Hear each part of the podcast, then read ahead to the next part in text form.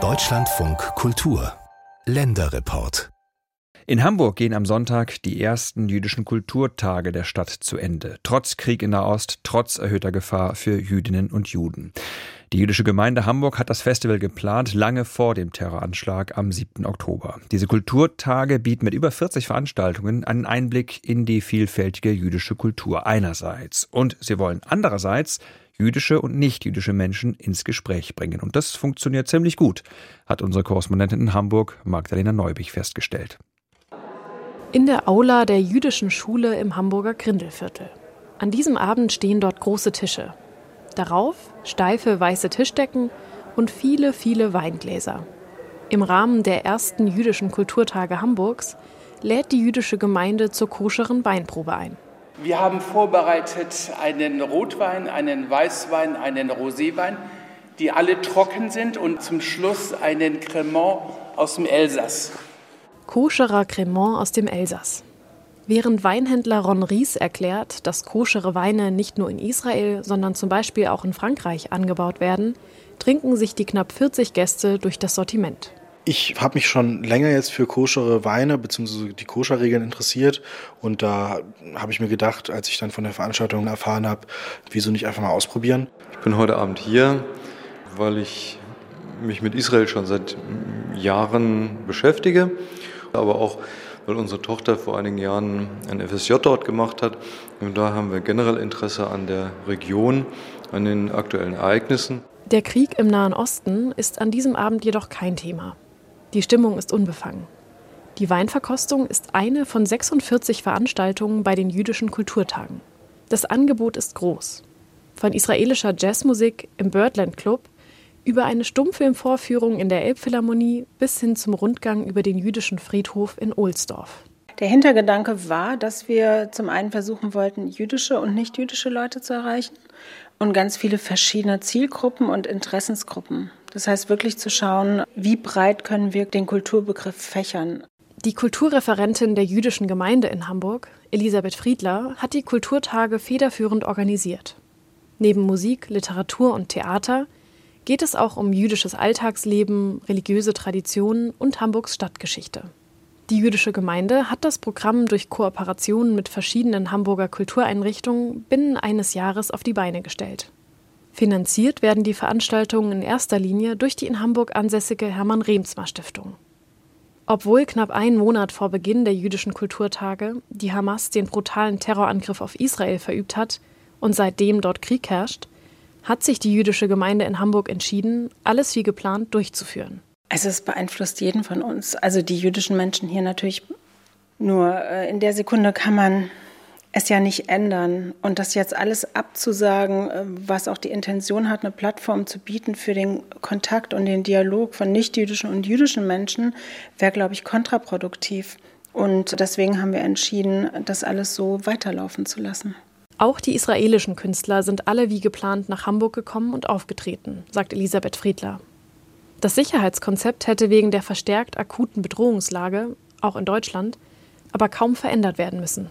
Die Sicherheitsfrage, die stellt sich uns täglich. Also in der Sekunde, wo ich angefangen habe, die erste Veranstaltung zu planen, stand das erste Sicherheitskonzept. Und wir haben hier und da vielleicht nachjustiert, aber das äh, war von Anfang an genauso geplant. Die jüdische Schule beispielsweise ist ohnehin durch einen hohen Zaun abgeschirmt und davor stehen immer Polizeibeamte. Die Besucher der Weinprobe mussten sich zusätzlich ausweisen und ihre Taschen kontrollieren lassen. Entsprechend sicher scheinen sich alle zu fühlen. So gut besucht sind die jüdischen Kulturtage. Also bislang sind wir überwältigt von dieser großartigen Resonanz. Also es sind wirklich alle Veranstaltungen ausgebucht oder ausverkauft bisher. Also die, die wir ähm, veranstaltet haben. Und auch die anderen sind wahnsinnig gut besucht. Und das ist, ähm, also ich bin positiv sprachlos. Eine der Veranstaltungen, die gleich ausgebucht war, ist der Jiddischkurs, den die Salomo Birnbaum Gesellschaft an der Hamburger Volkshochschule veranstaltet.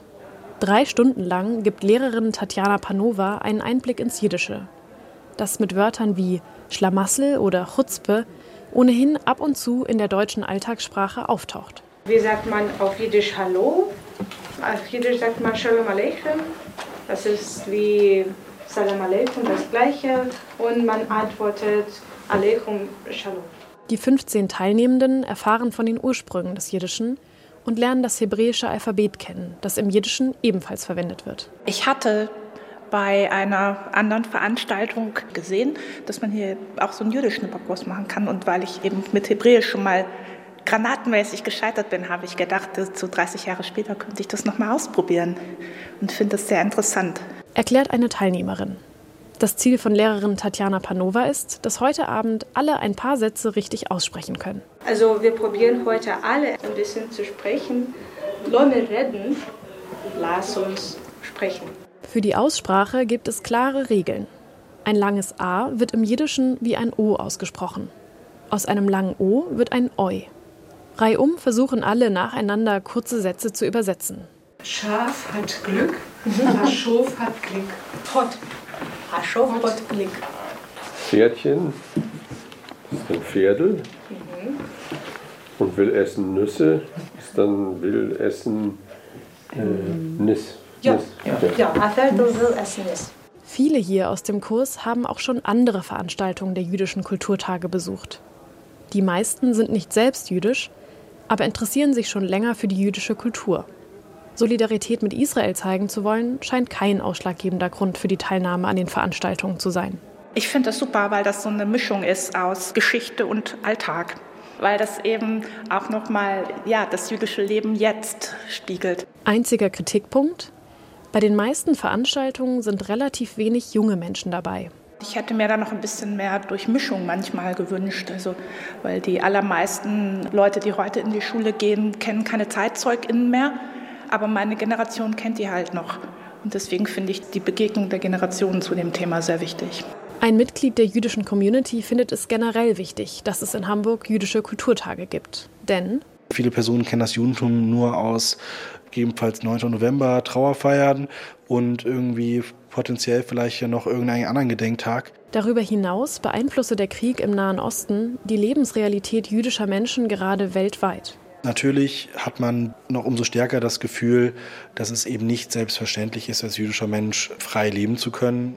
Umso schöner sei es, dass die jüdische Gemeinde die jüdischen Kulturtage trotzdem veranstalte. Und hier die vielen Facetten jüdischen Lebens gezeigt werden könnten. Ob es die jüdischen Kulturtage in Hamburg auch noch ein zweites Mal geben wird, ist derzeit noch unklar. Die jüdische Gemeinde könnte sich vorstellen, alle zwei bis drei Jahre so eine Veranstaltungsreihe zu organisieren. Dafür müsste allerdings die Finanzierung mit der Stadt Hamburg geklärt werden.